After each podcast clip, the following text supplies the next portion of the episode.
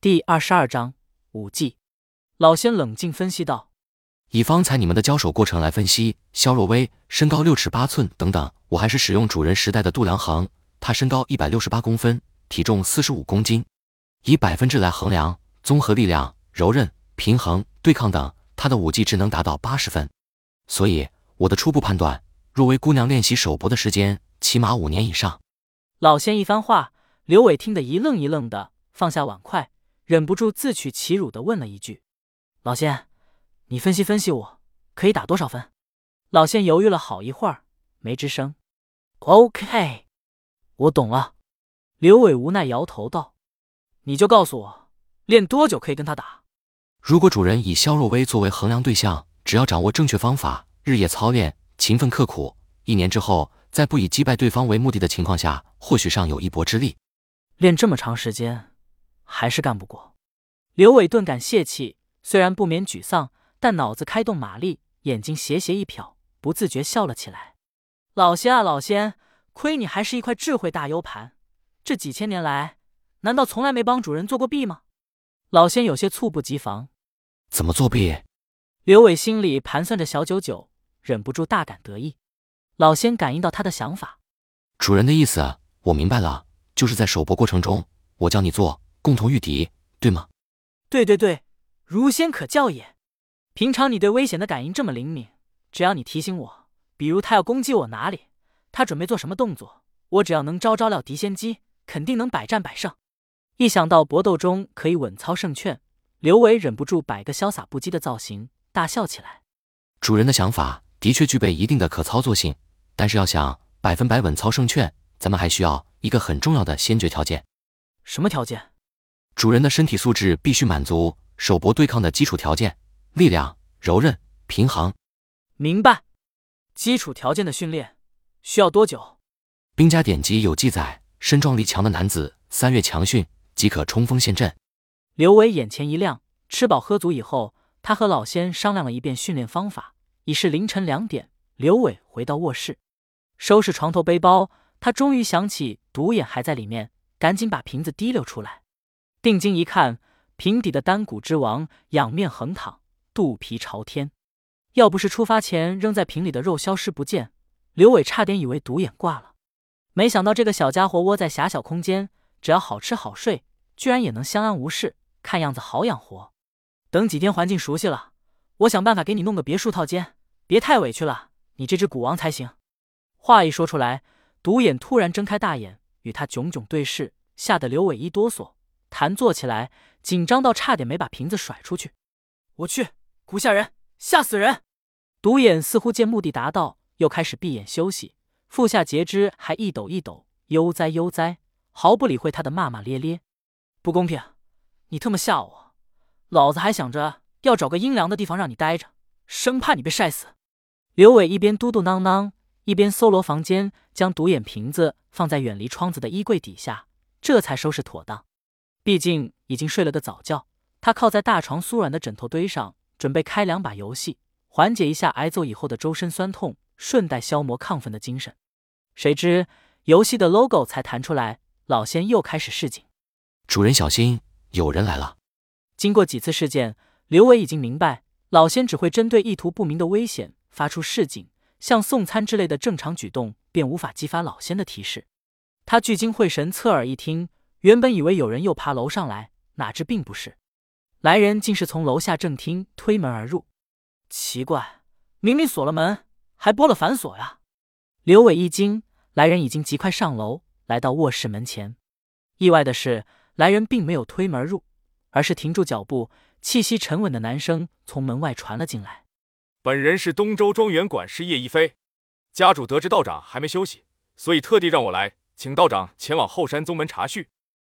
哦，庄园管事，难怪权限这么高，想开谁的门就开谁的门。哎，是不是萧家人都喜欢深更半夜四处活动？刘伟知道是玄阳子要见他，哪敢说半个不字，起身穿衣答道：“好的，叶管事稍等。”开门见到叶一飞。刘伟惊讶了半晌，他没有想到亿万豪门东周庄园的管事叶一飞，竟是一名看起来跟他差不多的俊朗少年。叶一飞身形高瘦，穿一身笔挺直视服，优雅客气的做个情礼，然后带头前行，下楼至门前，等刘伟出来，又亲自关上厅门。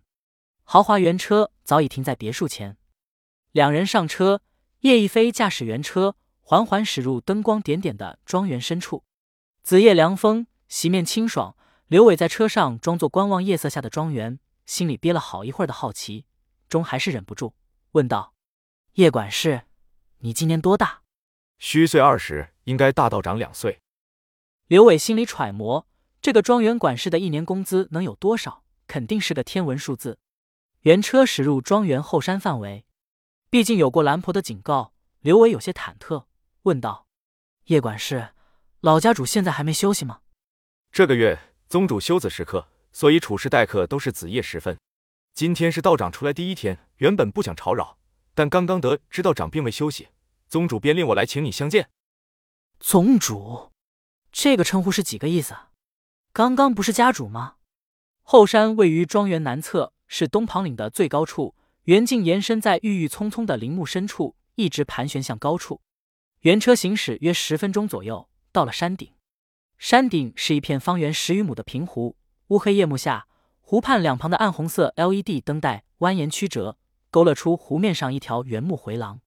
叶一飞领着刘伟踏上回廊，朝着湖心地带的灯影深处走去。远远一望，湖心处灯火通明，有一座建筑浮在水面上。刘伟站在回廊上，发现可以完整眺望庄园别墅群，但他回想早上在庄园，却没有望到平湖的印象。可见此地被山岭林木遮挡，位置隐秘特殊。走了几分钟，两人来到湖心位置。矗立在他们面前的是一幢建在湖心水面上的仿唐关庙，灯影绰绰，风铃声声，幽静而肃穆。关门上的灯光璀璨夺目，映照出顶端匾额上的三个大字“渊熙宗”。刘伟看着若仪教会他的这三个飘逸字形，在古墓门前诵念的宗门世界涌上心头。叶一飞轻轻推开冠门，伸手向刘伟做了个情礼。刘伟踏足而入，冠门在身后缓缓关上。清幽的油火灯光下，清新的熏香气息以及熟悉的玄门正殿摆设进入刘伟的视线。毕竟做道士快半年，刘伟一见殿上的天尊金身，习惯性上前叩拜。起身，刘伟才留意到殿里多了一个人。远远看去，那人六十多岁的年纪，穿一袭白衣道袍，鹤发金冠。国字脸下须眉方正，龙眼狮鼻，不苟言笑的表情，自有不怒自威的摄人气质。此人应是玄阳子萧远秋。叶一飞毕恭毕敬的跟在此人身后，已是最好的佐证。他搞不懂，一个亿万富豪，有时髦的高档货、奢侈品不穿不用，却偏偏在家里修个道观，成天道袍冠带。想不通归想不通，刘伟还是识趣的很，走上前躬身行个道理：“晚辈小石，拜见师伯。”萧远秋微笑道：“你师傅和师姑都还好吧？”“谢谢师伯关心，师傅和师姑他们都挺好的。”萧远秋缓缓走进刘伟身边，毫无避讳的仔细打量他，道：“和洪祖师爷的盗墓开的可还顺利？”刘伟仔细一想，临走前玄元子并没有交代这些不让说，看样子除了密匣，其他应该没问题。他如实答道：“回师伯的话。”虽然开幕过程有些凶险，但一切总算顺利。萧远秋满意的嗯了一声，道：“果然还是要靠你师傅和师姑的老本行才行，真是宗门之幸啊！”师傅和师姑的老本行，什么意思啊？刘伟不知该如何回答，只能笑笑不说话。既然能见证启幕过程，小石你应该已经发过宗门世界了吧？刘伟点头称是。眼睛余光瞟到叶一飞眼里闪过一线神采。我知道你心里肯定有很多疑问，比如为什么来东周？今天晚上叫你就是为你解惑来。